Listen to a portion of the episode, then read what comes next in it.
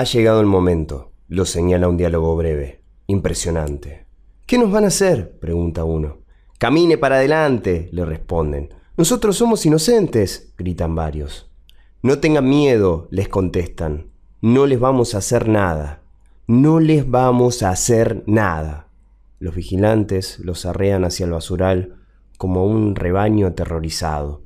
La camioneta se detiene alumbrándolos con los faros. Los prisioneros parecen flotar en un lago vivísimo de luz. Rodríguez Moreno baja, pistola en mano. A partir de ese instante, el relato se fragmenta. Estallan doce o trece nódulos de pánico. Disparemos, Carranza, dice Gavino. Yo creo que nos matan. Carranza sabe que es cierto, pero una remotísima esperanza de estar equivocado lo mantiene caminando. Quedémonos, murmura. Si disparamos, tiran seguro.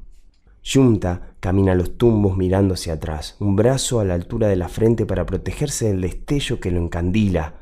Libraga va abriendo hacia la izquierda, sigilosamente, paso a paso, viste de negro. De pronto, lo que parece un milagro, los reflectores dejan de molestarlo. Ha salido del campo luminoso, está solo y casi invisible en la oscuridad. Diez metros más adelante se adivina una zanja. Si puede llegar... La tricota de Brión brilla, casi incandescente de blanca. En el carro de asalto Troxler está sentado con las manos apoyadas en las rodillas y el cuerpo echado hacia adelante. Mira de soslayo a los dos vigilantes que custodian la puerta más cercana. Va a saltar. Frente a él, Benavides tiene vista la otra puerta. Carlitos, azorado, solo atina a musitar. Pero, ¿cómo? ¿Así nos matan? Abajo, Vicente Rodríguez camina pesadamente por el terreno accidentado y desconocido. Libraga está a cinco metros de la zanja. Don Horacio, que fue el primero en bajar, también ha logrado abrirse un poco en la dirección opuesta. ¡Alto! ordena una voz. Algunos se paran. Otros avanzan todavía unos pasos. Los vigilantes, en cambio, empiezan a retroceder tomando distancia y llevan la mano al cerrojo de los Mauseres. Libraga no mira hacia atrás, pero oye el golpe de la manivela. Ya no hay tiempo para llegar a la zanja, va a tirarse al suelo. De frente y codo con codo, grita Rodríguez Moreno. Carranza se da vuelta, con el rostro desencajado, se pone de rodillas frente al pelotón. Por mis hijos, solloza, por mis... Un vómito violento le corta la súplica. En el camión Troxler ha tendido la flecha de su cuerpo. Casi toca las rodillas con la mandíbula. Ahora, aúlla y salta hacia los dos vigilantes, con una mano aferra cada fusil. Y ahora son ellos los que temen, los que imploran. Las armas no, señor, las armas no. Benavides ya está de pie y toma la mano de Lizazo. Vamos, Carlitos. Troxler les junta las cabezas a los vigilantes y tira uno a cada lado como muñecos. Da un salto y se pierde en la noche. El anónimo suboficial, o es un fantasma, Tarda en reaccionar, se incorpora a medias. Desde la punta del coche un tercer vigilante lo está cubriendo con el fusil. Se oye el tiro. El suboficial hace ¡Ah! y vuelve a sentarse como estaba, pero muerto. Benavides salta, siente los dedos de Carlitos que se deslizan entre los suyos. Con desesperada impotencia comprende que el chico se le queda sepultado bajo los tres cuerpos que se le echan encima. Abajo, los policías oyen el tiro a retaguardia y por una fracción de segundo titubean. Algunos se dan la vuelta. Junta no espera más. Corre. Gavino hace lo mismo. El rebaño empieza a desgranarse. ¡Tírenles! vocifera Rodríguez Moreno.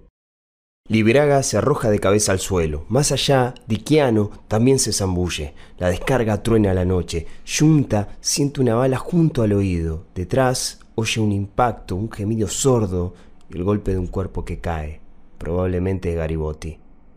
Con prodigioso instinto, Junta hace cuerpo a tierra y se queda inmóvil. A Carranza, que sigue de rodillas, le apoyan el fusil en la nuca y disparan.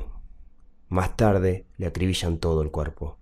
Brión tiene pocas posibilidades de huir con esa tricota blanca que brilla en la noche. Ni siquiera sabemos si lo intenta. Vicente Rodríguez ha hecho cuerpo a tierra una vez.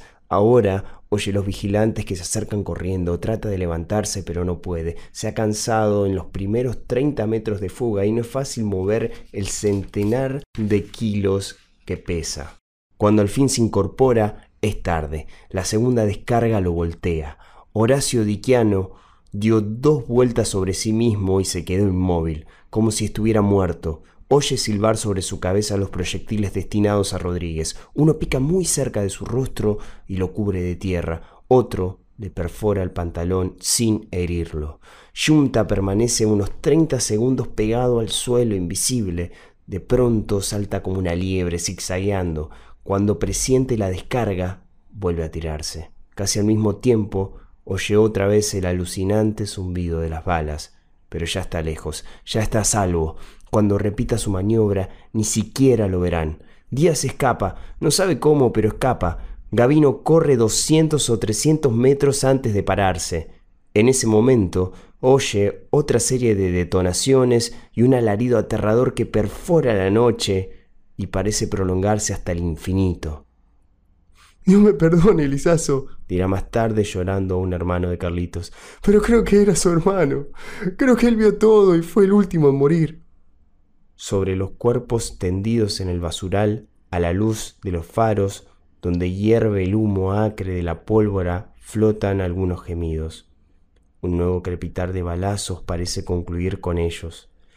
Pero de pronto, Libraga, que sigue inmóvil e inadvertido en el lugar en que cayó, escucha la voz desgarradora de su amigo Rodríguez que dice, Mátenme, no me dejen así, mátenme. Y ahora sí, tienen piedad de él y lo ultiman. Operación Masacre de Rodolfo Walsh, capítulo 23. La Matanza.